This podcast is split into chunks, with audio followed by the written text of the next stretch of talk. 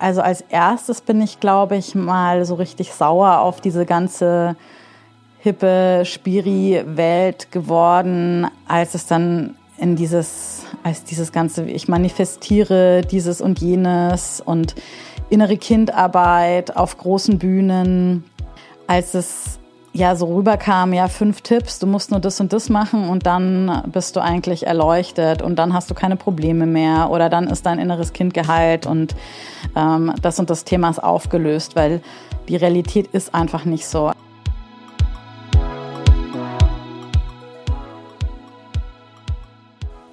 Hallo und herzlich willkommen zu Die Kunst, du selbst zu sein.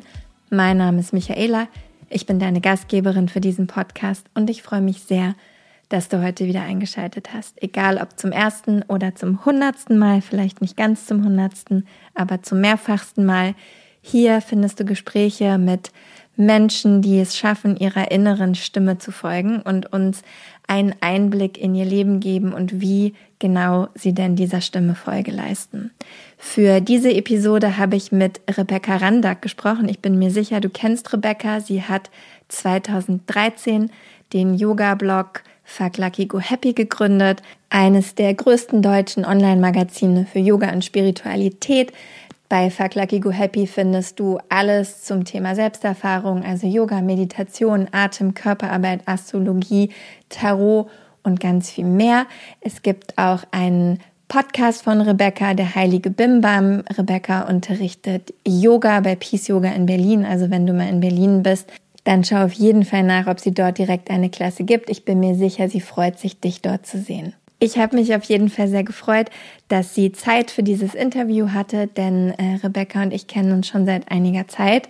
Und wie ihr in dem Interview hören werdet, habe ich mich lange nicht getraut, sie nach diesem Interview zu fragen. Umso froher bin ich, dass ich es getan habe, denn Rebecca hatte eine Zeit lang eine kleine oder große Krise, was das Thema Yoga angeht und wie Yoga sich besonders in der modernen Auffassung entwickelt hat, wie verschwommen die Tradition des eigentlichen Yoga ist, wo sie sich darin eigentlich noch sieht und äh, ob ihr Yoga überhaupt eigentlich noch so Spaß macht, wie es das früher gemacht hat.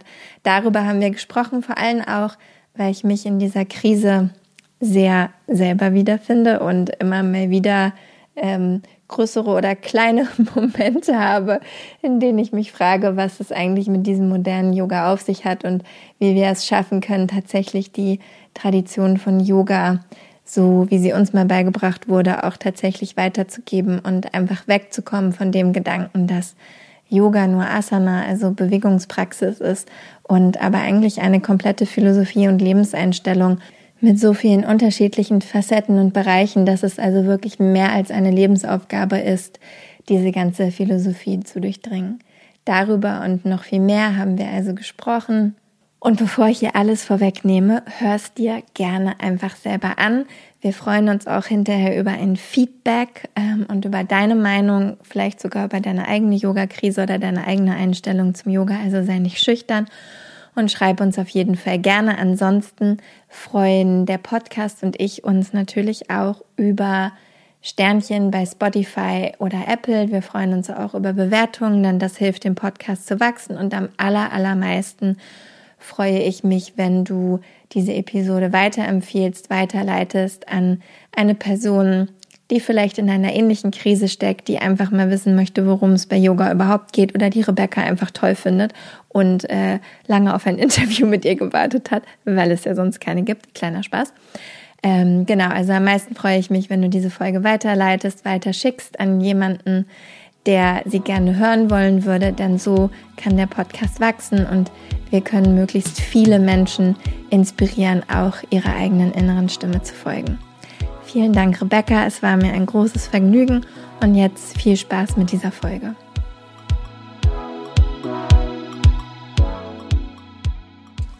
Warum hast du eigentlich so lange nicht mehr gepodcastet? Ist die Frage. Oh, ja, ich habe, glaube ich, die letzte Podcast-Folge aufgenommen Ende 2020. Mhm das Jahr, in dem meine Tochter geboren ist. Und seitdem habe ich einfach keine Zeit mehr, solche Sachen zu machen. Sehr verständlich. Leider, aber ich, ich, ich, ich habe mich auch total gefreut, als du mich gefragt hast, ob wir eine Podcast-Folge aufnehmen, weil ich eigentlich wahnsinnig gerne podcaste und mir auch gerade in letzter Zeit der heilige Bimbam wirklich sehr, sehr, sehr fehlt. Und ich irgendwie immer überlege, wie man das noch machen könnte. Aber ja, du kannst Moment, dich fünf teilen. Gute Idee.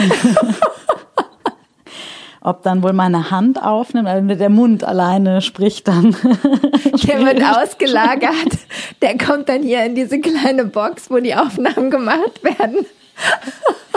Genau, dann haben wir auf jeden Fall einen richtig guten Ton immer. Das ist ja auch was, woran mir sehr gelegen ist. Ja, das verstehe ich auch total. Oh Mann, ich freue mich auf jeden Fall auch, dass ich heute hier sein darf. Falls ihr draußen die Baustelle hört, nicht weiter stören lassen. Wir sitzen hier in Kreuzberg bei Rebecca Randack im Büro und nehmen diesen wunderbaren Podcast auf, denn ich habe viele Fragen an die liebe Rebecca und habe mich sehr gefreut. Ich habe mich übrigens bestimmt ein Jahr lang gedrückt, dir zu schreiben und dich zu fragen. Weil ich so viel Respekt hatte, dass ich dachte, oh Gott, Rebecca sagt bestimmt nein. Wieso sollte ich denn bitte nein sagen, wenn du mich nach einer Podcast-Folge fragst. Wir haben ja schon ein paar Mal zusammengearbeitet in der Vergangenheit und das war immer super. Das war wirklich ich. immer das super. Das war immer super. Das stimmt. Und ich habe mich trotzdem so lange drum rumgedrückt, bis dann Shoutout an Claudio, nicht, dass er es hört, aber ich sag's trotzdem, bis der dann gesagt hat, meine Güte, jetzt schreib ihr halt einfach. Und ich war so, ja, okay, hast du ja recht. Was hast du denn gedacht, was ich sage? Ich habe keine Ahnung. Ich weiß nicht, manchmal ist es ja so, wenn man so Sachen so, umso länger man die sich mit sich rumträgt, umso größer und absurder werden die. Und ich hatte einfach nur, dachte nur so, ich will nicht, dass sie Nein sagt. und tatsächlich, also es ist wirklich so, ich habe wahnsinnig Respekt ähm, vor dir und deinem Leben und was äh, in den letzten Jahren alles irgendwie so passiert ist. Und auch das Thema, worüber wir ja heute sprechen wollen, ist, glaube ich, habe ich auch Respekt vor auf vielen Ebenen. Also ich glaube ich auch. Ich habe ja schon die äh, deine Notizen äh, zu unserem Gespräch oder was du mich gerne fragen möchtest gesehen, habe ich mir schon gedacht so oh Gott, ich werde mich heute noch im Kopf und Kragen reden. Also ich glaube, wenn dann reden wir uns beide um Kopf und Kragen, weil ähm, ich viele Sachen sehr ähnlich empfinde oder fühle oder zumindest denke, dass es so ist. Aber es halt manchmal auch nicht so leicht ist, darüber zu reden. Darüber. Oder darüber. Oh Gott, es klingt so. Also, worüber wir heute sprechen möchten, um euch da draußen vielleicht aufzuklären, bevor das hier irgendwie eine ganz kryptische Nummer wird, ähm, über die Yoga-Krise. Da hast du ja sowieso auch schon drüber gepostet. Also du hast ja zwischendrin durchaus mal auf deinem Instagram-Kanal verlauten lassen, dass du A, gar nicht mehr so wirklich Yoga machst, zwischenzeitlich, und auch eine Zeit lang gar nicht unterrichtet hast. Weißt du, was so lustig ist? Es ist ganz oft so, dass mich Leute irgendwie so ansprechen, ja, du hast ja, du schreibst ja auch auf Instagram immer so und so.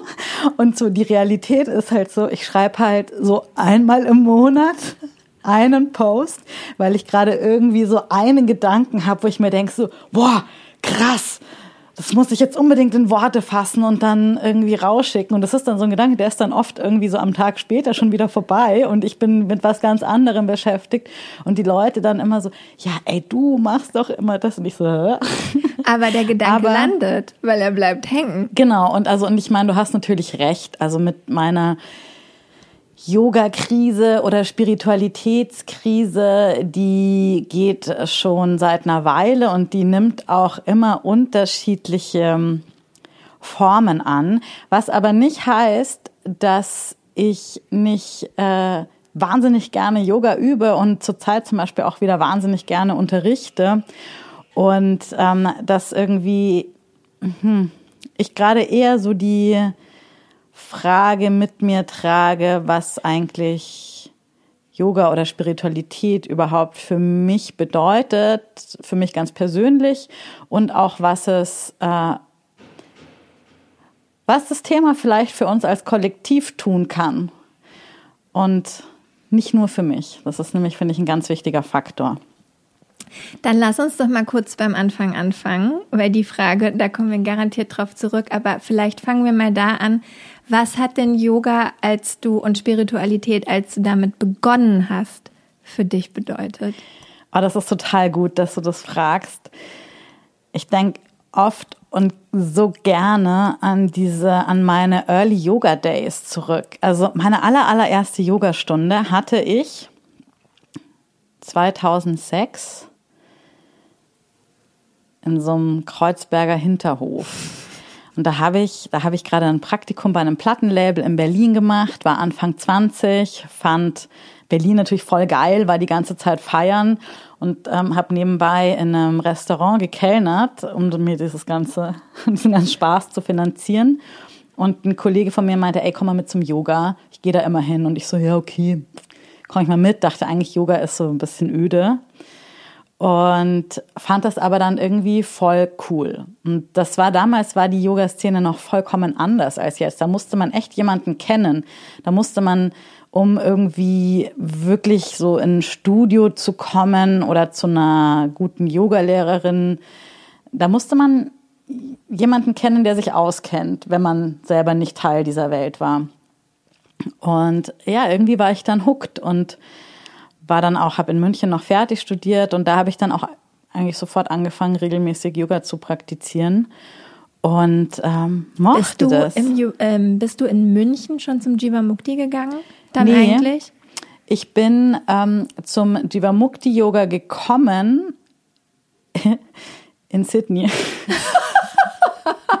also ich komme ja aus München und lebe in Berlin, zwei Städte, in denen Jivamukti Yoga sehr, sehr groß ist, aber ich ähm, habe war kurz bevor ich, oder nee, doch kurz bevor ich 30 war, glaube ich, oder so um meinen 30. Geburtstag rum, war ich noch mal ein halbes Jahr in Australien.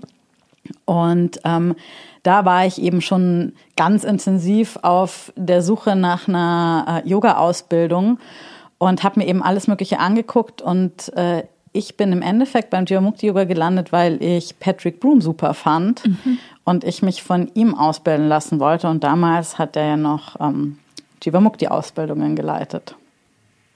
That's the story. Fühle ich mich sehr gesehen tatsächlich. Also vor allem, wie anders die Yogastunden früher waren. Meine Yogastunde, die erste, war 2001 in Berlin auf der, da war es noch nicht mal auf die Chausseestraße, da war ich noch, das fand ich aber leider furchtbar, sorry, die hier Iyengar Yoga am Rosenthaler Platz. Das ah, war das ja, ja. erste Studio, wo ich gelandet bin und das war mir zu viel.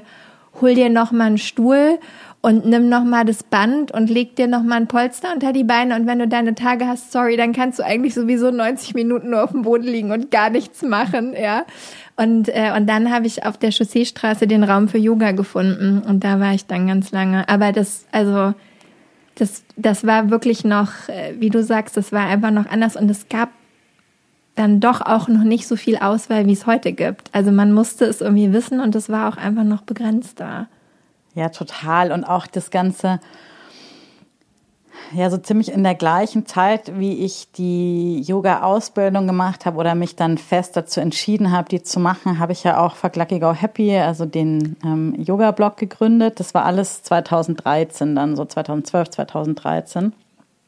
Und damals war ja irgendwie auch noch, da wollte ich mit Fuck Lucky, dachte ich so, ja, irgendwie muss man Yoga noch cool machen. Also ich meine, der Name spricht ja irgendwie schon für sich, würde ich heute natürlich auch nicht mehr so nennen. Aber irgendwie waren wir so, ja, Yoga darf auch zu so einem darf auch irgendwie so was Lifestyleiges haben. Ich kann trotzdem mit meinen Freunden abhängen und feiern gehen und Yoga üben. Und ich meine, wenn du das heute jemandem erzählst, so total so, hä? Mhm. Und damals war echt noch ganz viel so.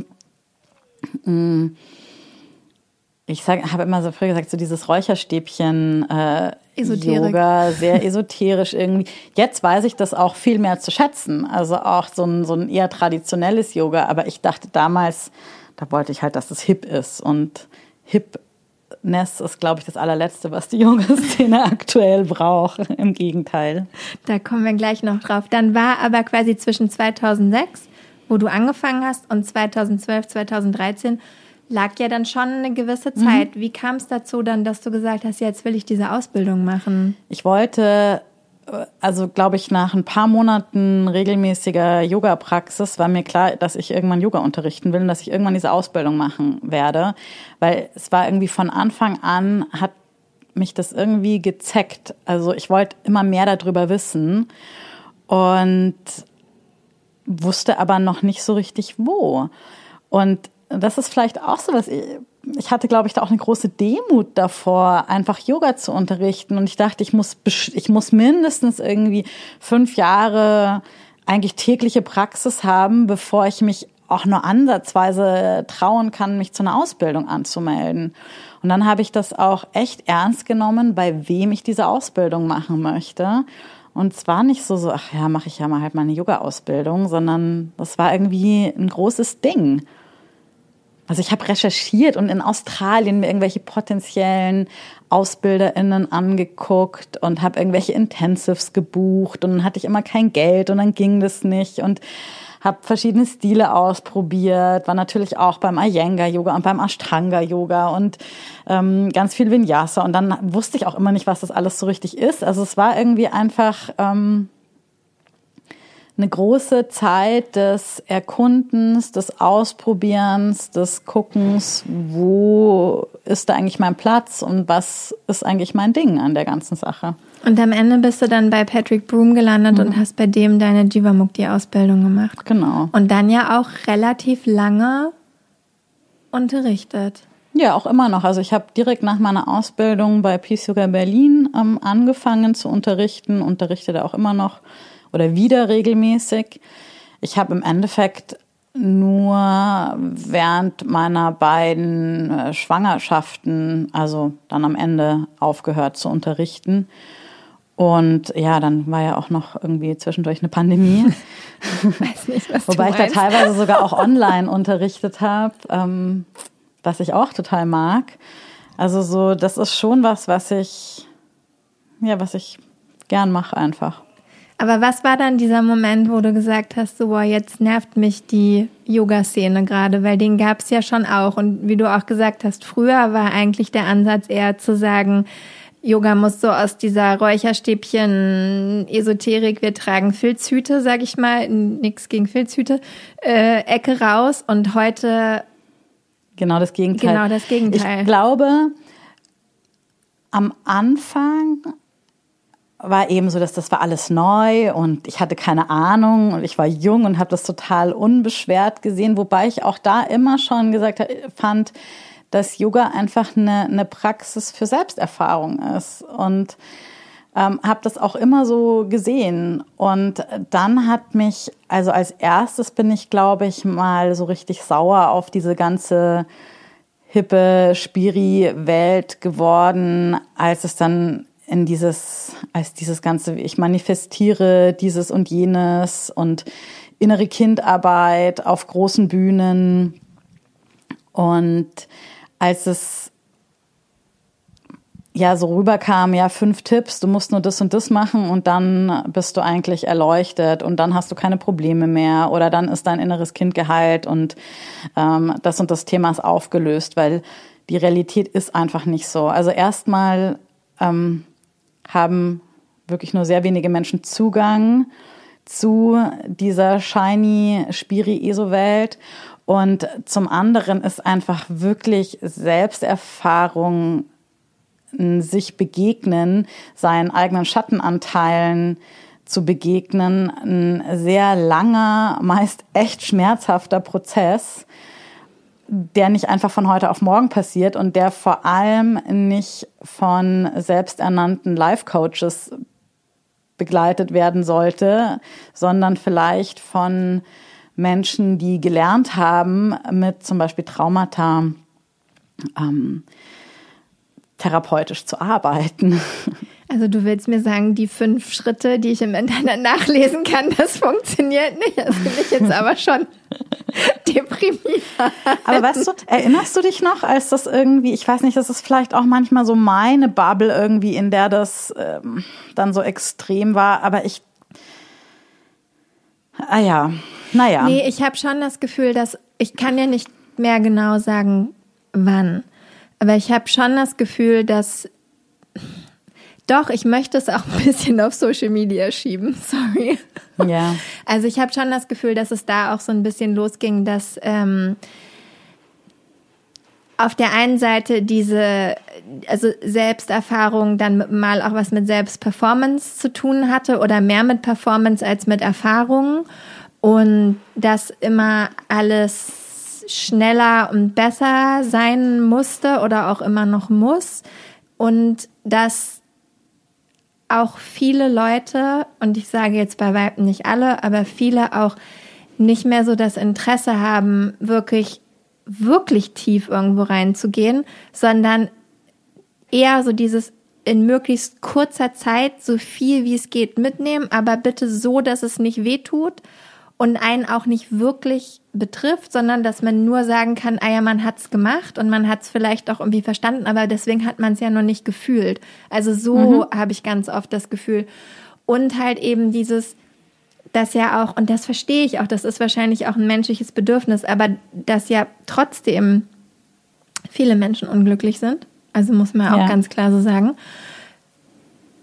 Und dann aber sich diese eine Lösung wünschen, die sie irgendwo gesagt oder gelesen oder vorgegeben bekommen möchten, anstatt halt selber auf diese Suche danach zu gehen. Und das ist klar, also das ist, habe ich für mich so gemerkt, so was mich manchmal so böse gemacht hat, weil ich so denke, also klar, verstehe ich Clickbait-mäßig, wenn man so Artikel schreibt, wie fünf Schritte zur Erleuchtung, mega. Natürlich wollen das alle lesen, ja.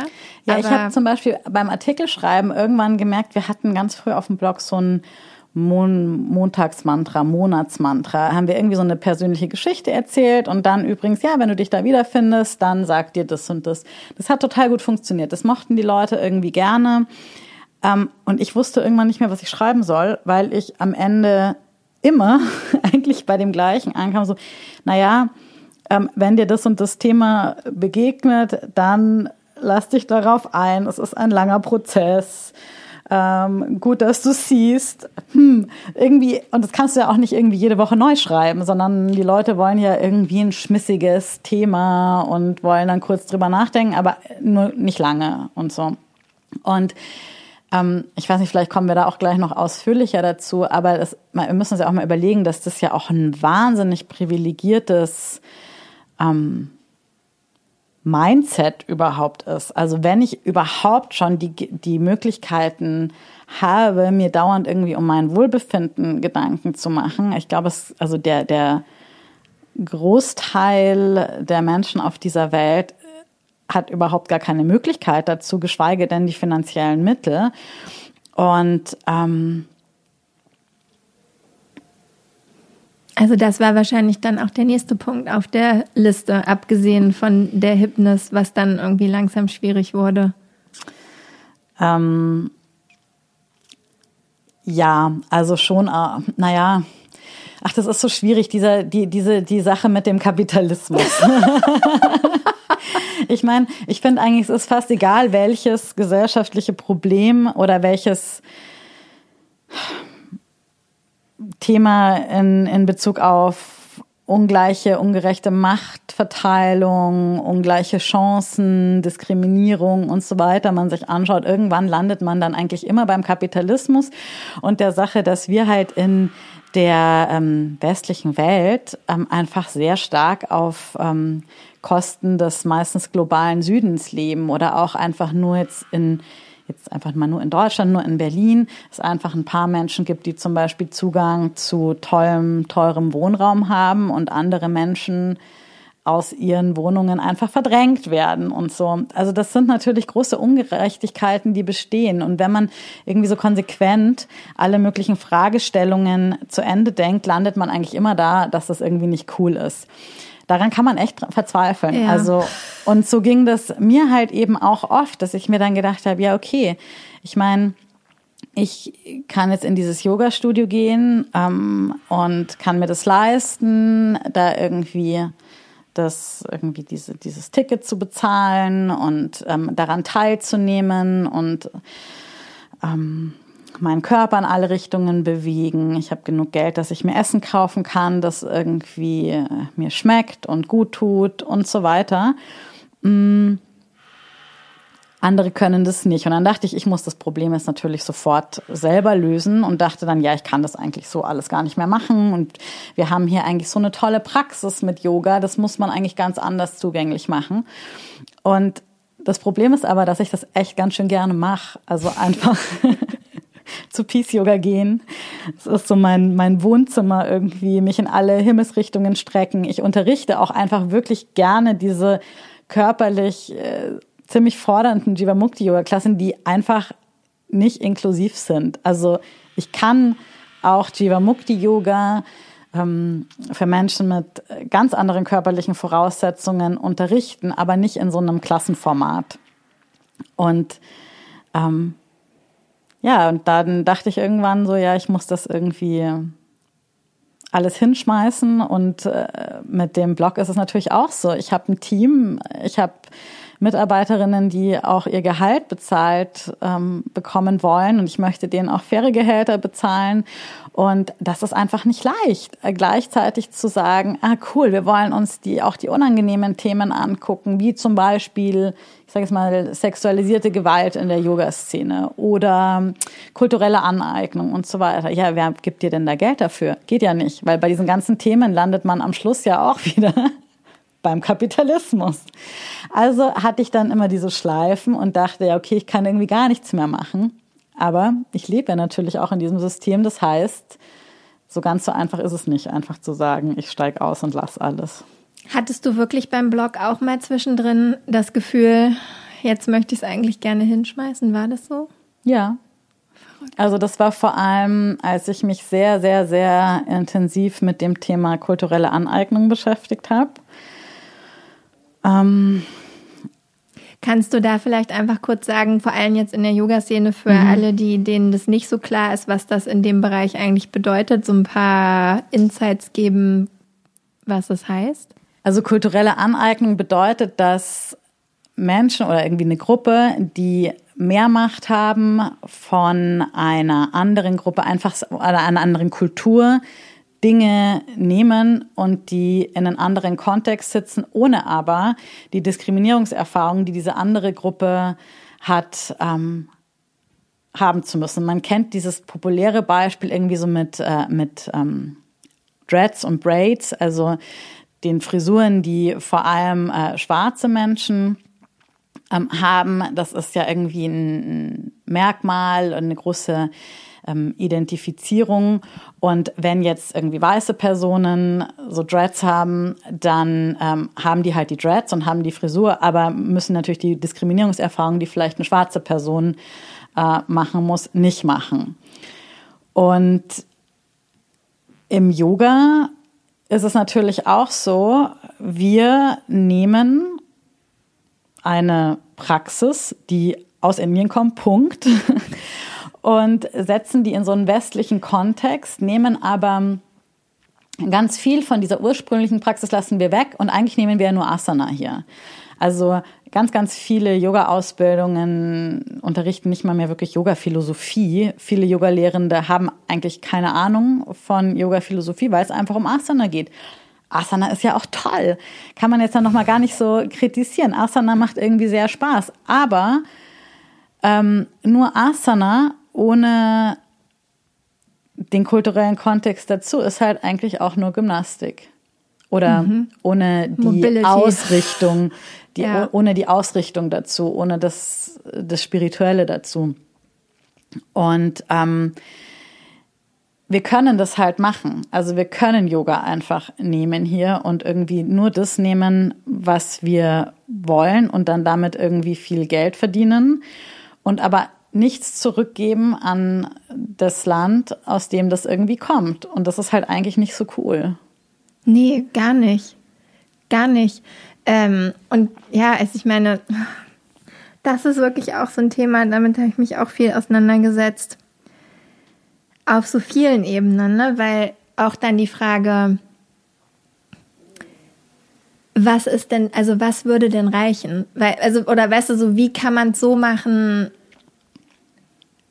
weil ja, klar kann man auch was zurückgeben. Ne? Man kann vor allem auch ins Land fahren. Man kann gucken, dass man mit den Leuten Kontakt hat, dass man einfach auch mehr noch diese Philosophie versucht zu erklären, wobei man sich da auch manchmal komisch bei fühlt, wenn man da drin nicht aufgewachsen ist und dann aber trotzdem versucht, das hier irgendwie den westlichen Menschen irgendwie so ein bisschen näher zu bringen, ist auch manchmal irgendwie schwierig und einfach, ich sage jetzt einfach mal so, wahllos dann Geld in dieses andere Land schicken, also macht man ja nicht wahllos, aber so, aber denkt man sich auch so, ja, okay, damit mache ich rede ich es mir jetzt auch eigentlich schön.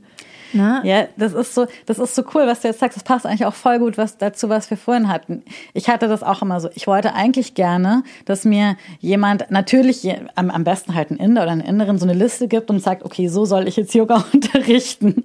Das ist jetzt die richtige Lösung. Aber diese, diese Liste mit den Do's und Don'ts, die gibt's natürlich nicht. Und ähm, auch das, Surprise, ist natürlich ein Prozess, wo wir erstmal sagen müssen, okay, da können wir uns auf einer, also jetzt nicht auf der individuellen Ebene, sondern insgesamt vielleicht als Yoga-Community damit auseinandersetzen, das ist ein Thema. Und dann heißt es ja erstmal noch gar nicht, dass eine Lösung da ist. Aber wenn wir dieses Thema mitdenken als westliche Yoga-Lehrende, können wir vielleicht Wege finden, wie man irgendwie hm, die Quelle angeben kann sozusagen mhm. oder was auch immer jetzt mein Weg ist, sicherlich ein anderer damit umzugehen als jetzt zum Beispiel dein Weg. Aber ich glaube, das Bewusstmachen ist irgendwie so ein erster Schritt und dann ist auch da wieder, ähm, ich glaube, dass ich das, das ist nicht meine Position, über dieses Thema irgendwie so aufzuklären. Das würde ich gerne einfach den, äh, also indischen Menschen ähm, überlassen, um deren ähm, Kultur es da irgendwie eigentlich auch geht. Ich habe da im Zuge meiner Auseinandersetzung mit kultureller Aneignung eine ganz ähm, tolle Yogalehrerin kennengelernt, Sangita Lerner die aus ähm, Südindien ist, aus Mumbai und aber seit 2013 in Berlin lebt und ähm, haben uns ausgedacht, wir müssen irgendwie unsere ähm, unsere Möglichkeiten zusammenwerfen, unsere Kräfte bündeln und ein Projekt ins Leben rufen und machen jetzt dann einen, ähm, oder sie macht einen Workshop ähm, zum Thema kulturelle Aneignung und Yoga, sehr praxisbezogen, sehr, der sehr Leute mit auf so einen, in so einen Prozess schickt, in so einen Auseinandersetzungsprozess und wir als Lucky Go Happy ähm, unterstützen halt diesen Workshop irgendwie bekannt zu machen und rauszubringen. Und das ist eben auch das, um das vielleicht wieder einzufangen, was mir total geholfen hat, auch wieder aus dieser Krise so rauszukommen, dass ich mir überlegt habe, hey, ich habe ja einen Haufen Privilegien und das, was ich da habe, ist ja irgendwie auch cool. Also so, ich äh, kann damit ja auch irgendwie ganz tolle Sachen machen. Und in dem Fall, ähm, kann, ich kann jetzt vielleicht nicht sofort sagen, ah, ich bin jetzt unabhängiges, kritisches Medium und ich zahle jetzt eine Redaktion und ich brauche keine Werbung und ich habe das alles nicht mehr und ich bin unabhängig von allen kapitalistischen Strukturen. Aber ich kann einen Teil dessen nutzen, um vielleicht auch andere Themen anzuschieben. Und ähm, ja, das hat mich irgendwie so ein bisschen versöhnt. Also geht es auch darum, für dich quasi so, also ich meine, das ist ja jetzt schon auch eine große Sache eigentlich, ne, der zu helfen, ihren Workshop zu promoten und so weiter, aber eigentlich so Ansätze zu finden, zu also davon wegzugehen, zu sagen, ich muss jetzt einmal alles heile machen, weil das sowieso nicht geht und dann eher wirklich so in deinem Rahmen, der, der, der dir zur Verfügung steht, immer wieder schauen, ah, okay, was kann ich jetzt eigentlich machen, um überhaupt auf das Thema aufmerksam zu machen, um wenigstens einen kleinen, mittelgroßen Beitrag zu leisten, je nachdem und so.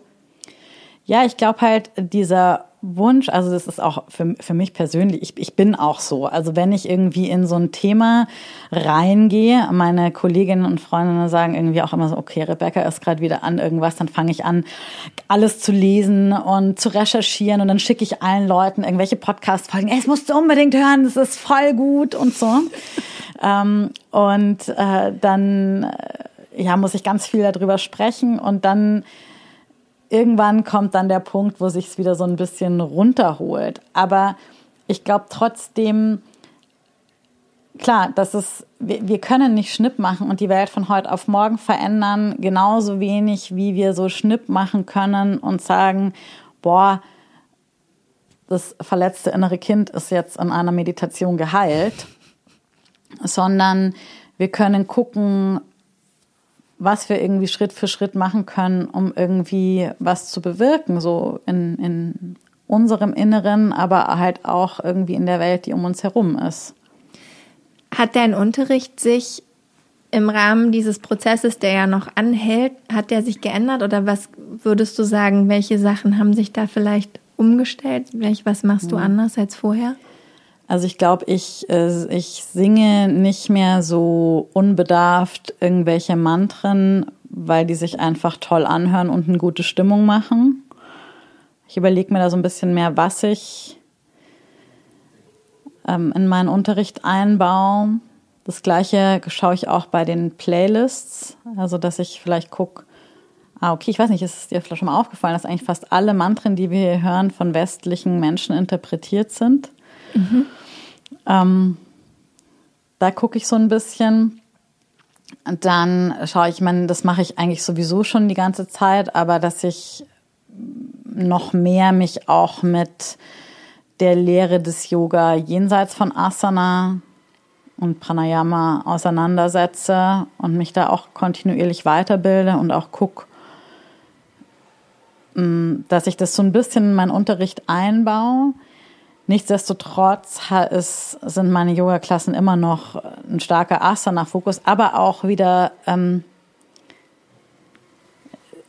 ich freue mich da auch wieder richtig doll dran. Also, weil ich einfach so gerne Asana übe und weil ich wirklich auch glaube, dass das ganz wichtig ist für, für uns hier. Und ähm, dieses, die, die, diese, die, den Körper zu spüren und äh, nicht irgendwie in so einem Brain die ganze Zeit zu hängen.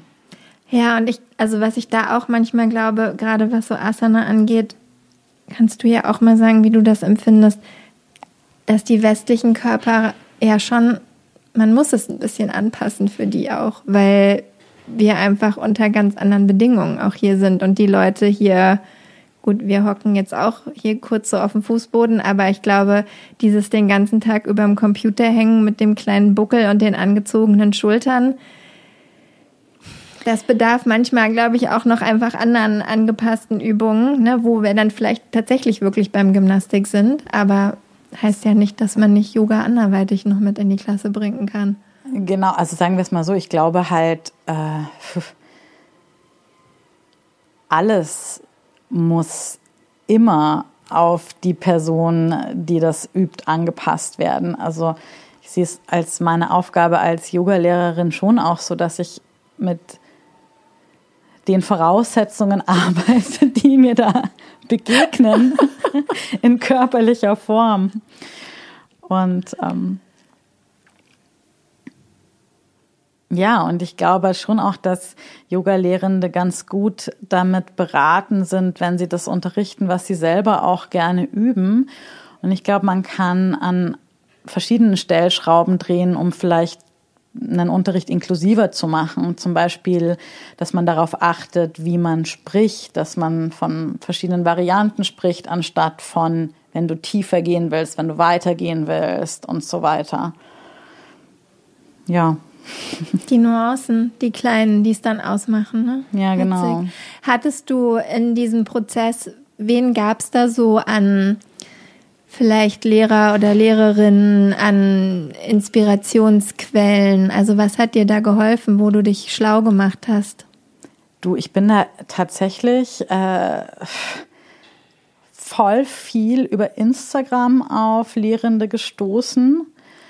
Ähm, einen, den ich ziemlich cool finde, ist Prasad Rangneka. Das ist ein ähm, indischer Yogalehrer, der super gut Philosophie unterrichten kann. Ähm, dann gibt es einen tollen Podcast, der heißt Let's Talk Yoga. Mhm. Ähm, dann habe ich einfach sehr viel so quer gelesen und habe irgendwie immer wieder, und das ist schon noch was, was ich an der Jivamukti-Methode schätze, immer wieder auch die, die Originalschriften mir angeguckt und da noch genauer geschaut, okay, was, was steht denn da eigentlich drin und was heißt es dann auch für uns heute? Und habe aber versucht, das nicht so zu wischiwaschi, naja, in der Yoga-Philosophie heißt es das und jetzt können wir das und das draus machen, sondern habe mir halt wirklich nochmal so Worte angeguckt und ähm, da kann man echt viel rausziehen. Also auch für so einen Alltag. ja, Alltag in der Großstadt ist natürlich was anderes. Und genau, vorhin hast du noch kurz gesagt, dass ähm, ich weiß ehrlich gesagt gar nicht, wie man sagt, was ist denn das ursprüngliche Yoga? Ich glaube, das ursprüngliche Yoga gibt es irgendwie so auch gar nicht. Wahrscheinlich gibt es so viele Yoga-Arten, wie es Yogalehrende gibt, oder? Also ich glaube auch, ähm, ich glaube ganz ursprünglich hat es auf jeden Fall nie irgendwas mit Musik zu tun gehabt und leider auch nicht mit dem Flow, den alle so schätzen. Ich, also das ist das Einzige, was ich mir ganz oft denke, ne? dass es halt eher wirklich diese Aneinanderreihung oder vielleicht teilweise nicht mal Aneinanderreihung war von wirklich nur den einzelnen Posen, also den einzelnen Asanas ohne verbindende Elemente, weil es ja auch darum ging, also je nachdem, bei welchem Lehrer wir jetzt sind, aber es ging ja auch teilweise darum, Krankheiten damit zu heilen, äh, körperliche Fehlstellungen in den Griff zu bekommen. Und da war quasi von diesem ne, wie wir es heute kennen und ja auch schätzen, weil es ist ja auch schön, wenn man Musik dazu hören kann. Ich kann es gar nicht mehr ausstehen, Echt, muss ja? ich sagen, weil weil ich immer denke, es lenkt, am Ende lenkt es mich dann doch zu sehr ab. Am mhm. Ende ist mein Fokus dann bei der Musik und klar freue ich mich, wenn da tolle Lieder kommen und die können einen ja emotional auch irgendwie mitnehmen, je nachdem, in welcher Phase man ist. Aber am Ende denke ich mir momentan immer, es lenkt mich ab. Ich bin dann doch nicht bei meinem Körper. Ich bin dann doch nicht irgendwie äh, bei dem, was ich irgendwie eigentlich gerade fühle und ob das jetzt richtig ist und bin halt auch wieder mhm. eigentlich draußen, anstatt drinnen zu sein. So, ne? Und da geht's jetzt erstmal wirklich nur um mich. Da will ich nämlich dann auch gleich nochmal drauf kommen. Ja.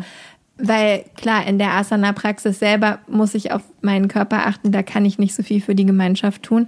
Aber das mag ich gar nicht mehr. Also auch so und lustigerweise ähm, muss ich auch zugeben, ich glaube, du bist in deiner Krise viel weiter als ich in meiner.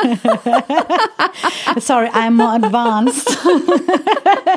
Aber ich bin auch schon wieder raus. Ha, ja, du bist Vielleicht gerätst du jetzt erst wieder so richtig rein. Es kann auch alles sein, ich weiß es nicht. Michi, super Idee, mich zu interviewen.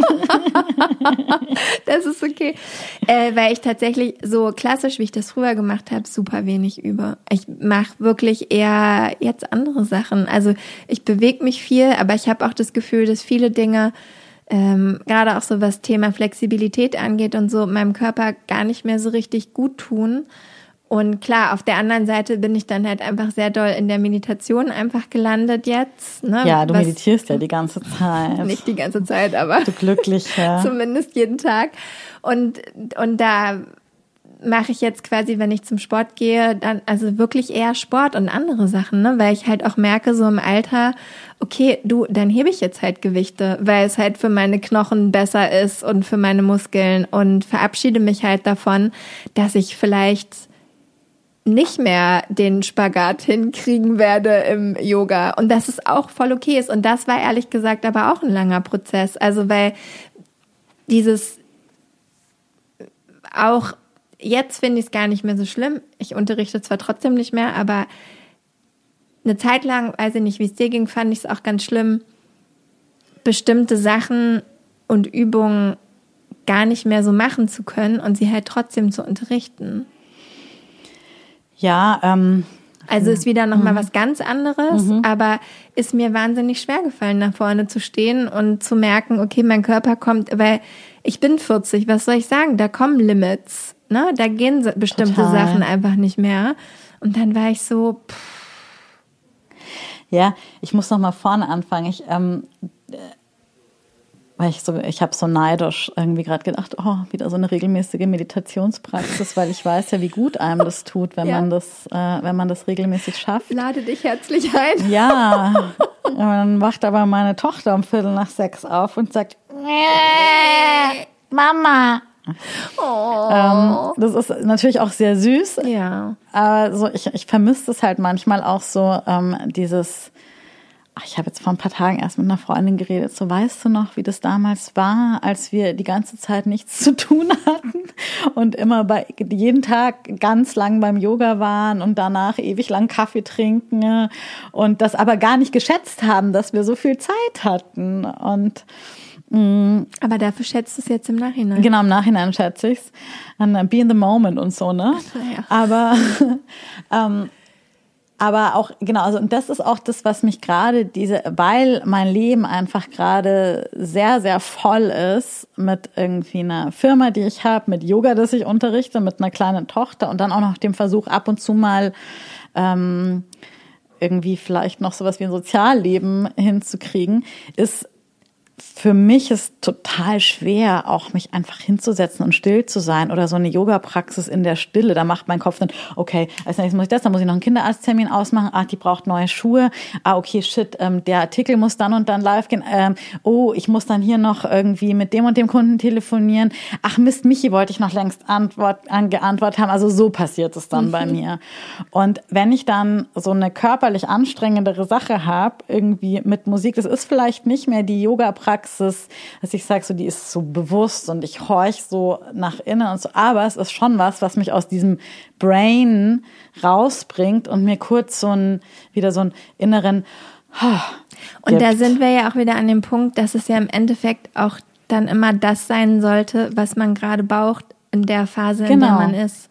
Genau, und genau das Gleiche ist es auch mit dem Sport. Ich gehe ja auch äh, total gerne einfach zum, so zum High-Intensity-Training und sowas, weil es einfach geil ist. Erstens ist es nicht anderthalb Stunden, sondern es ist kurz. Es dauert irgendwie eine Dreiviertelstunde. Der körperliche Effekt ist da. Also es ist dieser, dieses Fitnessgefühl. Und ich habe danach auch so ein, so ein Sport, so ein, so ein entspanntes ähm, Gefühl innerlich. Und ich finde es auch total okay. Ähm, ja. ja, ich habe da manchmal so lustige Challenges mit mir selber. Also eigentlich hatte ich die mit, äh, mit meinem damaligen Trainer, ähm, mit dem ich jetzt auch wieder trainiere, Gott sei Dank, äh, oder zumindest einmal die Woche. Und wir haben uns damals quasi gechallenged, wenn man ja, wenn man auch so äh, gut High Intensity mache ich sehr selten, aber wenn man wenn man so Sachen macht, trotzdem auch was mit Gewicht heben, was irgendwie herausfordernd ist, will man ja ganz oft auch so Musik hören, die einen dann dazu auch noch mal pusht. Und dann haben wir quasi angefangen und haben die erste Challenge war stattdessen klassische Musik zu hören. Oh mein Gott! Jazz vielleicht auch? Nee, noch? wirklich so Klaviermusik und so, also wirklich. Äh, Halleluja. Ohne Scheiß. Und das, wie ist das? Mega. Ich habe es geliebt. Ich habe es geliebt. Habe ich lange nicht mehr gemacht, weil ich jetzt die ganzen Sachen auch komplett ohne Musik mache. Dann habe ich eine Zeit lang während meines Workouts Podcast gehört, weil ich dann so eine, ich habe mich sehr wiedererkannt, als du gesagt hast, wenn dich ein Thema interessiert, dann tauchst mhm. du richtig tief ein. Da erkenne ich mich sehr wieder. Und dann habe ich quasi meine Workout-Zeit genutzt, um mir Wissen über Podcasts ja, ja, genau, noch reinzusammeln. Und äh, habe das halt gemacht. Und jetzt bin ich gerade da an dem Punkt, wo ich quasi alles ohne alles mache, weil mich ganz oft auch die Ohrstöpsel einfach, also so banale Sachen, ne? wie mhm. das stört mich halt. Gut, ähm, ich habe keine Kinder, ich habe nur einen Hund und da muss man zwar auch manchmal zum Tierarzt, aber das ist noch einigermaßen überschaubar. Und und das, aber wie gesagt, das waren immer so Challenges, die wir uns dann so auferlegt haben, mhm. einfach mal um zu gucken, wie das irgendwie so ist. Und das ist zum Beispiel so, ähm, ja, was ich auch schon irgendwie immer brauchte in meinem Leben. Ich mag halt so Experimente irgendwie machen und dann halten die für eine gewisse Zeit an und mhm. irgendwann merke ich dann, die Phase ist vorbei. So, und dann kommt halt das nächste. Ne? Genau, das habe ich schon auch. Und ich meine, ach, naja, was für mich auch, also was gerade auch den, den Sport angeht, das war in der Zeit, ähm, als, also mein, mein erster Sohn ist 2019 geboren und der, ähm, war nicht lebensfähig. Also das wussten wir und der ist also geboren und gleich nach der Geburt verstorben.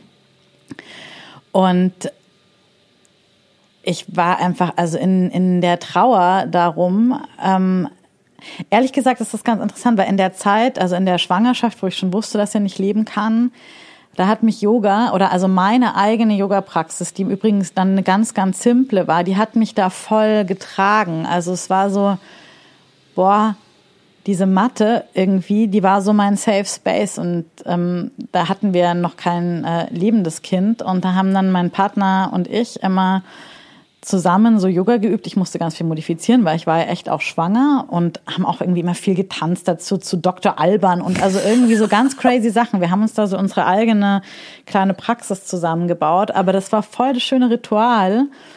Und es war so paar Sonnengröße, paar stehende Haltungen, paar Vorbeugen, paar Rückbeugen, Shavasana fertig. Und ähm, das hat mich so total getragen. Allerdings war dann nach der Geburt, also wo ich dann, und also als ich dann auch wieder ähm, Sport machen konnte und üben konnte und so, ähm, da habe ich dann Yoga einfach nicht ertragen können. Also wenn ich dann in so ein Yoga-Studio gekommen bin und dann am besten noch in, in eine Klasse wie eine Jivamukti-Klasse, wo dann die ähm, lernende Person noch irgendwelche Lebensweisheiten von sich gibt und ich hatte halt gerade mein Kind beerdigt und ähm, ich war einfach so, egal was du mir jetzt erzählst, bitte halt die Klappe.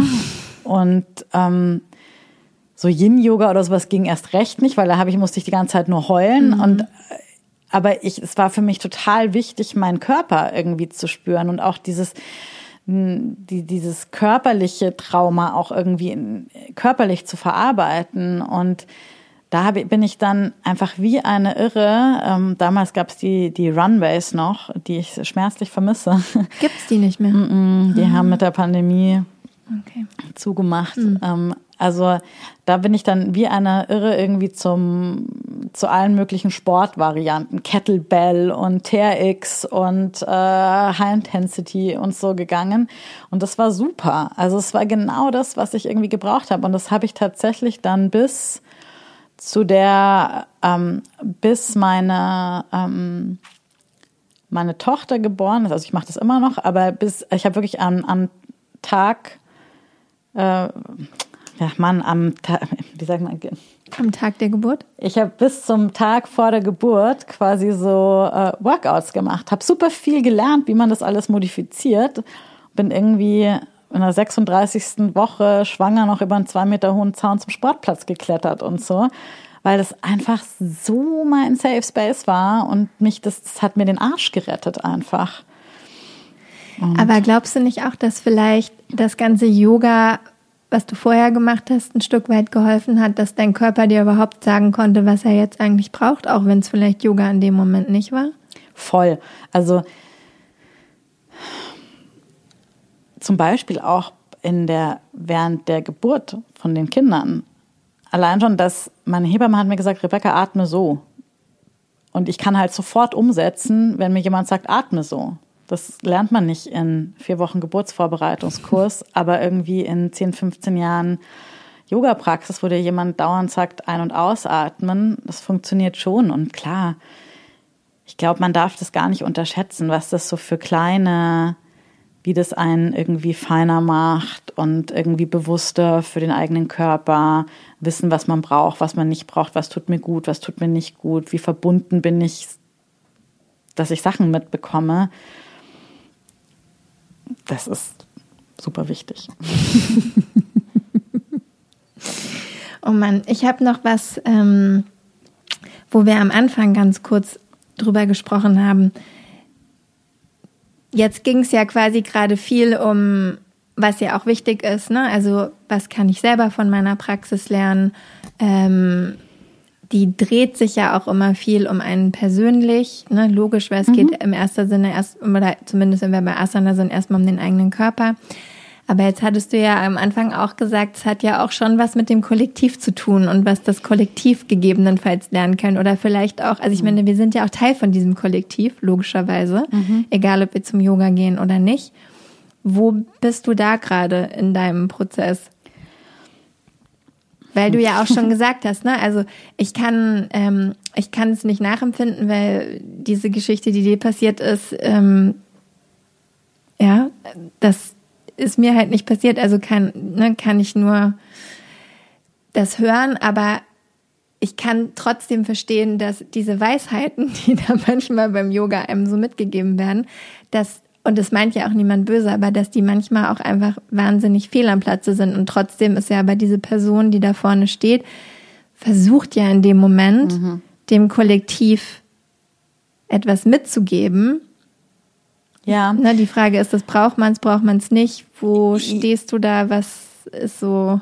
also es, es, sind irgendwie vielleicht zwei verschiedene Sachen. Einerseits für mich persönlich, glaube ich, ähm, ist es was die sicherlich auch die Lehren des Yoga oder überhaupt so eine spirituelle, so eine tiefe Spiritualität.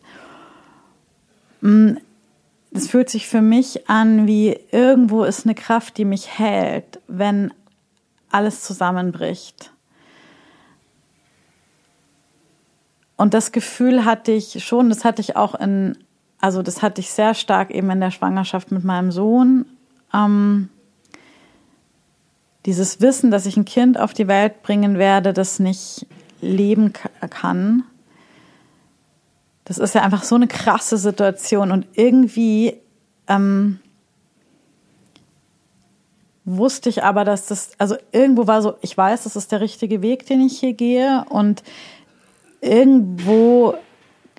Weil du dich auch hättest entscheiden können, das Kind nicht auf die Welt ja, zu bringen? Ja, ich hätte die Schwangerschaft abbrechen können. Also mhm. ich meine, das ist ein anderer schrecklicher Weg, den ja. man dann, den man dann mhm. gehen muss, aber trotzdem ist es vielleicht in dem Moment erstmal schneller vorbei. Erstmal, also ich bin ja einfach ja, vier Monate mit einem sehr dicken Bauch rumgelaufen und wusste, ähm, auf den man ja auch angesprochen wird mhm. und so. Und wusste, dass es da nicht das quäkende Baby dann in meinen Armen geben wird. Und da hat mich aber was getragen. Also so, es war natürlich auch auf dieser menschlichen Ebene der absolute Horror. Und irgendwo gab es aber so eine, also so eine ganz große Liebe und so ein Halt und so eine Verbundenheit, die irgendwie jenseits von diesen, diesem irdischen und diesem Alltagsleben war. Und das ist ja schon was, was auch in vielen Yogaschriften beschrieben ist. Mhm. Also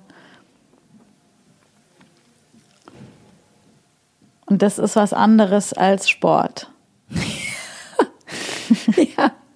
Weißt du? Und, ja, und das, also, oh Mann, das ist halt auch genau der Grund, warum ich was ich schon am Anfang gesagt habe, mich so lange nicht getraut habe, weil ich so einen krassen Respekt vor dieser Story habe. Hast du nicht die Wahl? Ja, aber es, also wenn ich mir das vorstelle, und wie gesagt, man kann es sich nicht vorstellen, aber das habe ich in der Zeit schon einfach wahnsinnig bewundert und habe immer gedacht, okay, wow, ich habe keine Ahnung, wie sie es schafft.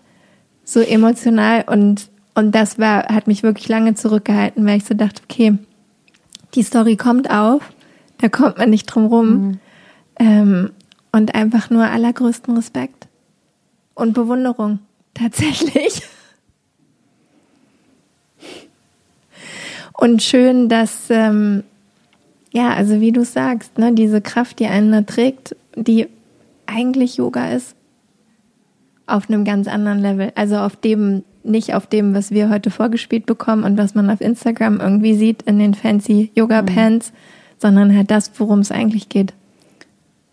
Genau, und ich glaube, dass diese Erfahrung von dieser Verbundenheit jenseits aller, auch vielleicht auch aller Unterschiede, ne? Also deswegen glaube ich auch, dass in was das Überkommen vielleicht von Kollektiven, ne? Das, meine Geschichte ist individuell, aber auch wieder so im Kollektiven, wenn wir mehr mit diesem ganz Inneren in, in Kontakt sind, dann können wir uns auf ganz anderen Ebenen begegnen. Und dann ist plötzlich alles andere unwichtig. Und das ist nichts, was man so machen kann oder beschreiben kann oder so, aber man kann vielleicht durch eine Praxis und was auch immer die jeweilige Praxis ist, die funktioniert, kann man so den Boden vorbereiten, dass sowas entstehen kann. Und deswegen bin ich Fan. von Yoga und Spiritualität im Allgemeinen. Ja, nicht von diesem, nicht vom Gelaber so, ja, sondern vom wirklichen Reingehen. Und ich glaube ja auch ganz ehrlich, ähm, also Yoga fein und gut und tatsächlich auch, ich weiß nicht, wie es dir geht, ich habe ja auch Yoga lange mal in einem CrossFit-Studio unterrichtet, wo man ja auch auf den ersten Moment so denkt, okay, da hat es gar nichts verloren. Und das war so meine Lehrschule, die mir gezeigt hat, okay, wenn Leute das machen, fangen sie irgendwann an zu fragen. Und wir haben nichts gemacht, kein Om, kein Namaste, kein gar nichts, weil das von Anfang an nicht erwünscht war. Und ich war so, okay, fein. Ähm, können wir auch ohne das all das machen. Und die Fragen kommen aber alle. Und der, der Wunsch, dann das zu verstehen, was man dann da tut, ne, und das, was über den Körper, in deinem Geist, in deinem Verstand passiert, das ist halt einfach da. Der Effekt kommt nach einer gewissen Zeit. Und trotzdem möchte ich behaupten, dass wenn du, ich sag jetzt mal normalen Sport, mit einer ähnlichen Achtsamkeit machst, mit der du Yoga machst, kann auch Deadlifts machen eine spirituelle Erfahrung sein. Voll, total. Das glaube ich auch. Ähm, Im Unterschied zu Yoga, also was jetzt vielleicht diese, Kör also die Erfahrung, die über die körperliche Tätigung, körperliche Ertüchtigung entsteht, ähm, das hat was mit der Intention zu tun, mit der ich das mache. Bei Yoga, glaube ich, kommt halt noch hinzu, dass ähm, die vielen philosophischen Traditionen, die man so in einen in diesen Yoga-Philosophie-Topf werfen kann, dass in diesen Schriften einfach Dinge drinstehen, die mehrere tausend Jahre alt sind, die immer wieder überliefert wurden.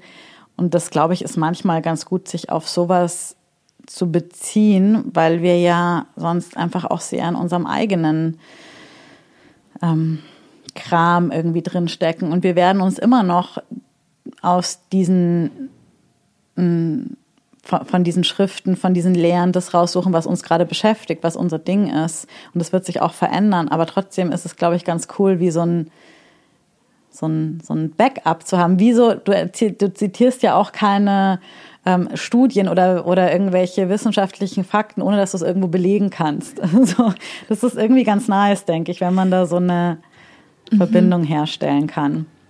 Ja, das stimmt. Das stimmt. Oh Mann.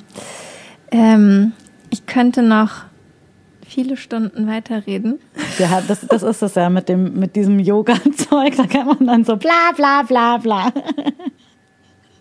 Und es geht fröhlich weiter. Aber ich glaube, ähm, wir haben einen sehr guten Eindruck bekommen, sowohl wo die Krise herkam. Ich freue mich sehr, dass sie fürs Erste erstmal vorüber ist, bis die nächste kommt. So ist es ja auch mit den Krisen. Ja. Da kommt ja immer eine nach der anderen. Life is suffering. Oh. Aber wie war's?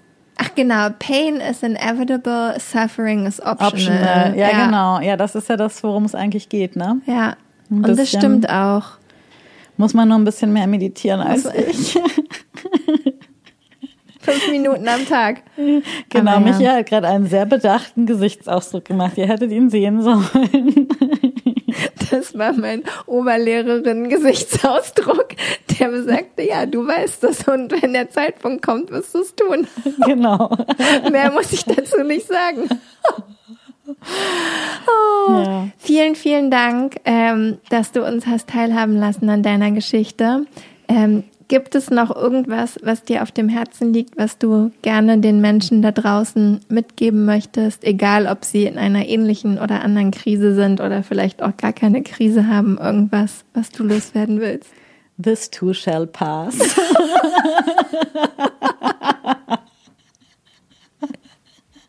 Sehr gut. Das nehmen wir. Ist immer gut, oder? Ist immer gut. Das ist genauso wie der Spruch davor den hängen wir uns alle zu Hause ins Badezimmer. Vielen, vielen Dank. Es war mir ein großes Vergnügen. Danke, dass du mich eingeladen hast. Danke, dass du Ja gesagt hast. War schön. Fand ich auch.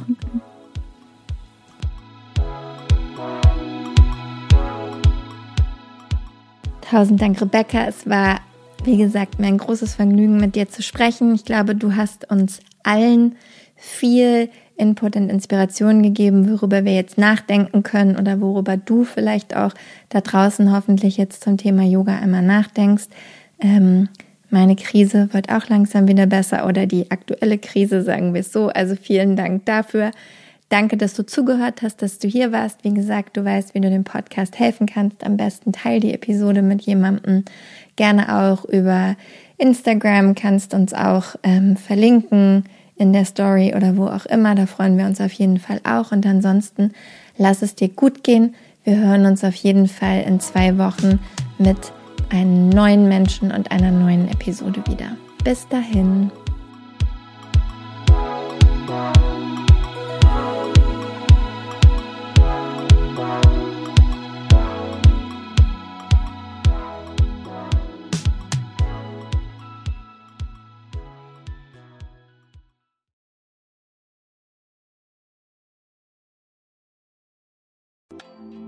Weißt du, was dich in 2024 erwartet? Und wie bereitest du dich darauf vor? Oder lässt du einfach alles auf dich zukommen? Ich denke mal, die Mischung macht's. Es tut gut, ein bisschen einen Überblick zu haben, welche Themen uns erwarten und dann eben flexibel zu bleiben, wie wir mit diesen Themen umgehen möchten. Und genau das machen wir im Astro 2024 Forecast. Am 28.12.2023 gebe ich gemeinsam mit meiner liebsten Freundin und Astrologin Nicole Marie einen Workshop, der dir eben einen energetischen Ausblick auf 2024 gibt. Nicole Marie stellt die wichtigsten astrologischen Themen für Beruf, Beziehung und Community dar und zeigt dir, wie du diese Themen und Energien am besten im kommenden Jahr für dich nutzen kannst. Gemeinsam machen wir dann Kundalini Yoga und Meditation, um diese Themen zu integrieren und du bekommst von mir dein ganz persönliches 40 Tage Satna, also deine Meditationspraxis, mit der du ins neue Jahr starten kannst. Der Workshop findet live auf Zoom statt, wie gesagt, am 28.12.2023 von 19 bis 21 Uhr. Und ja, keine Sorge, es gibt eine Aufzeichnung. Also falls du nicht live dabei sein kannst, gar kein Problem, dann kannst du die Aufzeichnung im Anschluss schauen. Die einzige Sache, die es zu beachten gilt, Nicole Marie spricht nur Englisch und daher findet auch der Workshop auf Englisch statt. Alle Infos und die Anmeldung findest du unter michaelaaue.com slash 2024 michaelaaue.com slash 2024. Wir freuen uns auf dich.